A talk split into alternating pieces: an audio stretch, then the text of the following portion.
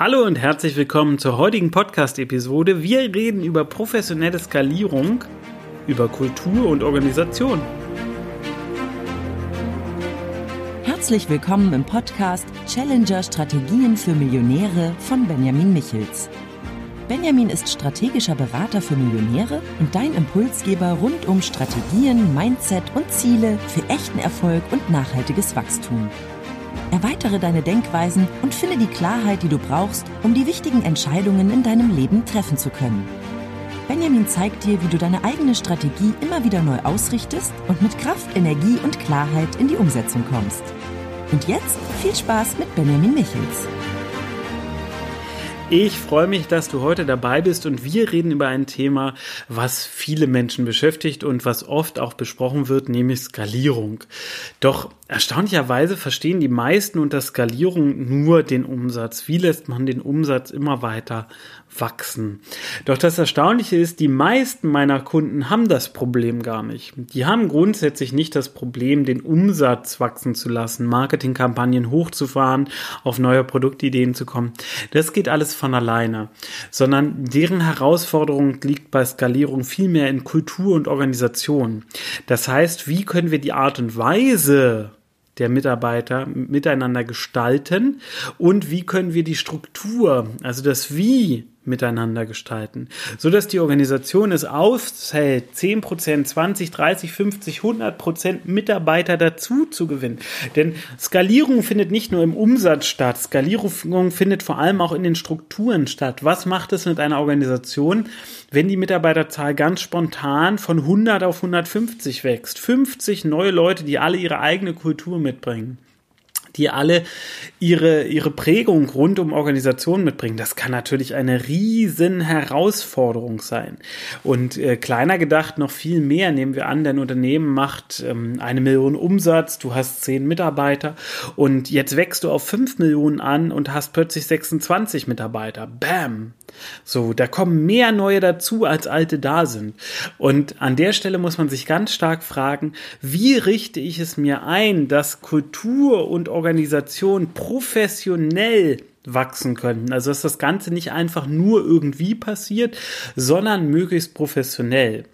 Das ist natürlich eine Einzelfrage, die lässt sich nicht generalisiert beantworten, muss man ganz klar sagen. Es gibt nicht das eine Masterschema, das ist immer davon abhängig, wie ihr arbeitet, in welcher Branche ihr arbeitet, was für Charaktere da auch drin stecken, muss man ganz klar sagen. Bei ähm, gerade bei wenigen Mitarbeitern ist einfach eine ganz starke Prägung auch durch die Mitarbeiter selber da. Der erste Schritt zu einer professionellen Skalierung ist aber, sich mit dem Thema der Unternehmenskultur und mit dem Thema der Organisationsstruktur auseinanderzusetzen. Natürlich können wir jetzt hier ganz leicht Fachworte reinwerfen, können sagen, ja, in einer Matrix-Organisation, bla bla bla. Aber darum soll es gar nicht gehen. Denn Fachworte helfen in der Regel nicht, Dinge zu verstehen und Dinge zu lösen, sondern was hilft, ist hinter den Deckmantel zu schauen und sich zu überlegen, was beschäftigt die Mitarbeiter. Nehmen wir an, eine Organisation wächst sehr stark. Dann passiert eines. Auf der einen Seite gibt es so einen gewissen Rausch, weil es wächst alles stark, es kommen ganz viele Leute dazu. Das heißt, da ist ein Druck, da ist viel zu tun, Energie. So, also es gibt so einen regelrechten Rausch. Aber die zweite Sache, die passiert, ist Verunsicherung. Und diese Verunsicherung kommt durch die Veränderungsgeschwindigkeit. Wir Menschen sind in den meisten Fällen sehr träge. Das heißt, wir warten ab, was passiert. Wir wir setzen uns gerne ins gemachte Nest, wir halten gerne aus. Und wir alle haben in uns unseren Rüdiger, unseren Kritiker, der lieber bei dem bleibt, was es ist, als das, was Neues dazukommt. Und diese sehr schnellen Veränderungen bringen unsere ganze Welt ins Wanken dieses, dieses Wanken, was dann einsetzt, hat aber zur Folge, dass wir als Mitarbeiter eine ganz große Unsicherheit spüren, weil sich alles so schnell verändert. Die Beständigkeit geht verloren. Es sind alle Sachen so schnell und neu da, dass wir schnell den Überblick verlieren und das alles gar nicht mehr so richtig merken können. Und hier ist einer der großen Schlüsse, deine Mitarbeiter immer wieder mitzunehmen, mit ihnen immer ins Gespräch zu gehen, Strukturen offen zu zeigen, auch zu zeigen, dass eine Struktur vielleicht erstmal nur übergangsweise da ist und nicht unendlich langen Bestand haben wird, aber gleichzeitig auch an anderen Stellen Strukturen festzuklopfen, also es nicht einfach nur laufen zu lassen, sondern zu sagen, diese Struktur wollen wir jetzt dauerhaft erhalten, die soll sich auch nicht verändern. Und dazu gehört dann auch die Kontrolle, immer wieder zu gucken, ob die Struktur sich jetzt verfestigt hat. Also nehmen wir an, du richtest ein Support Center ein und die E-Mails im Support Center sollen auf eine bestimmte Art und Weise bearbeitet werden. Willst du das einführen, musst du natürlich auch schauen, dass es auch noch nach einem halben Jahr Bestand hat. Also dass diese Strukturen dauerhaft übernommen werden. Und im Grunde sind auch diese Organisationssachen am Ende in der Kultur verankert. Ich hatte letztens ähm, mit einer Coaching-Gruppe ein sehr interessantes Gespräch über Entscheidungen, wie Entscheidungen getroffen werden sollen, wie bestimmte Ressourcen vergeben werden sollen.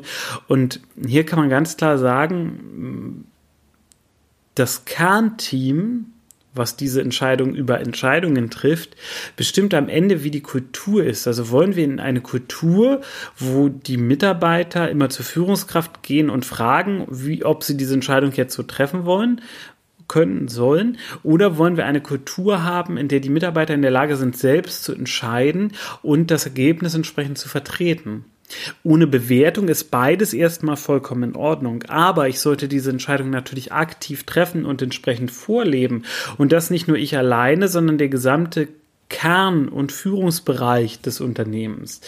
Das heißt, das sind Muster und Strukturen, die vorgelebt werden sollten, damit sie dann in die Kultur übernommen werden können. Natürlich ist es nicht so, dass alles automatisch in die Kultur übergeht, aber trotzdem, wenn ich eine bestimmte Art und Weise in meinem Kernteam des Unternehmens bespreche, dann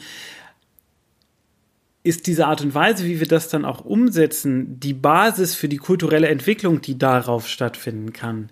Und ähm, vielleicht ist es bei dir so, dass du jetzt gerade feststellst, hä, was für ein Kernteam? Vielleicht hast du gar kein Kernteam. Und da muss ich sagen, vielleicht ist das auch das Problem. Denn die Frage ist am Ende, ist da ein Team oben im Zentrum des Unternehmens oder ist da eine Einzelperson? Oft sind es Einzelpersonen bei den Unternehmen, die ich begleite, wobei es oft auch Einzelpersonen sind, die sich wünschen, dass die Last von ihrer Schulter weniger wird, also dass die Last von der Schulter runterkommt, dass sie weniger wird und sich wünschen, dass das Team mehr in diese Position reingeht.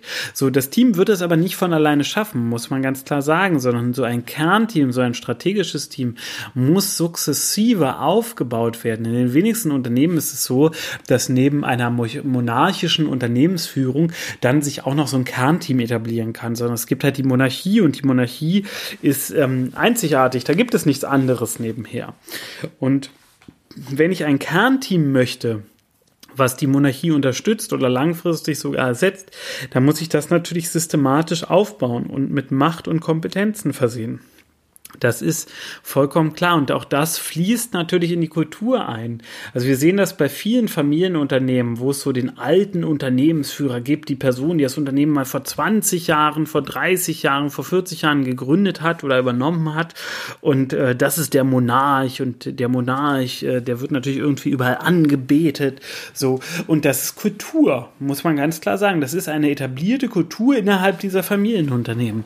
Und da musst du dich fragen, was willst du denn bei dir für eine Kultur haben? Willst du eine Kultur, wo das genauso ist, dass es die eine Person gibt, die angehimmelt wird, oder soll es irgendeine Art von Kernteam, Strategieteam geben, die den, die den Fortgang und äh, den Weg bestimmt? Gibt es eine Mischung aus Monarch und Strategieteam? Gibt es eine irgendeine Art von Demokratie? Wie genau soll das aussehen? Und wenn du professionell skalieren möchtest, dann gilt es, solche Kulturfragen relativ weit vorn zu stellen, weil auch bei der Organisationsentwicklung, also dem Aufbau von organisationalen Strukturen, ist es natürlich so, dass die Art und Weise, wie du es machst, auf die Kultur einzahlt. Das heißt, wenn du da mit dem Rambock durchgehst, Strukturen gewaltsam veränderst, dann prägt das die Kultur genauso, wie wenn du die Mitarbeiter mit einbeziehst und sie in den Gestaltungsspielraum mit reingehen lässt. Das heißt, dass wie etwas umgesetzt wird, hat immer automatisch Auswirkungen auf deine Unternehmenskultur. Und ähm, selbst wenn du vielleicht mehr so der Brecheisentyp bist, musst du dich fragen, möchtest du das im Unternehmen? Möchtest du diese Brecheisenart und Weise im Unternehmen oder möchtest du eine andere Art und Weise im Unternehmen? Und wenn du eine andere Art und Weise möchtest, dann solltest du genau diese natürlich auch unterstützen und die Dinge, die du zukünftig umsetzt, auch nach diesem Schema, wie du es bei anderen haben möchtest, umsetzen. Denn du kannst dich am Ende nicht beschweren, wenn du wenn du wie die Axt im Walde bist, wenn dann deine Mitarbeiter auch wie die Axt im Walde sind. So. Also musst du dich fragen, ähm, verhältst du dich auch so, wie du es dir von anderen wünschst? Oder verhältst du dich ganz anders, nämlich so, wie du es dir eigentlich nicht wünschst? Weil dann gehst du als negatives Vorbild voran. Und ähm, da ist natürlich klar, dass das nicht so gut funktionieren wird.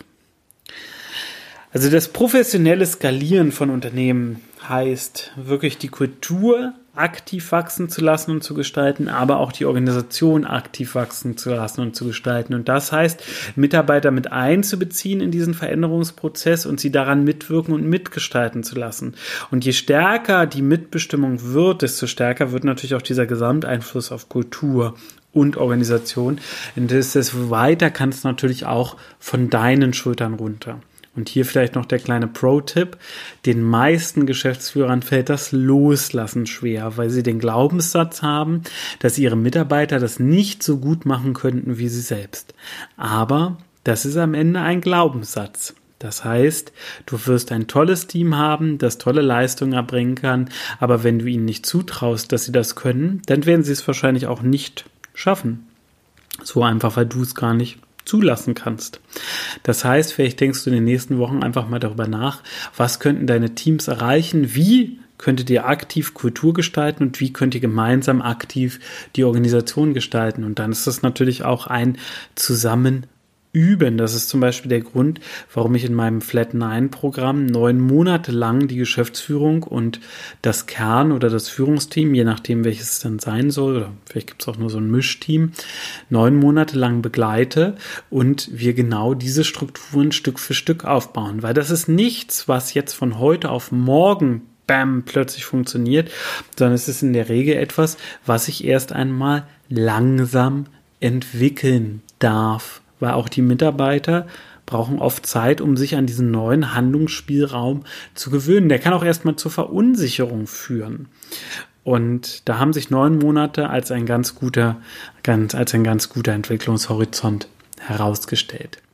Wenn dir diese Episode einen Mehrwert gebracht hat, wenn du dich für das Flatten 9 Programm interessierst oder eine Idee für ein anderes Thema hast, wo du gerne schon mal meine Meinung zuhören möchtest, dann schreib mir doch an podcast at benjamin-michels.de, like diesen Podcast, wo auch immer nur du kannst, egal auf welchem Social Media Kanal und teile ihn natürlich auch gerne mit Freunden, Bekannten, Familien, also am Ende mit jedem, der hieraus einen Mehrwert generieren könnte. Ich freue mich, wenn du auch in der nächsten Episode dabei bist. Mach's gut!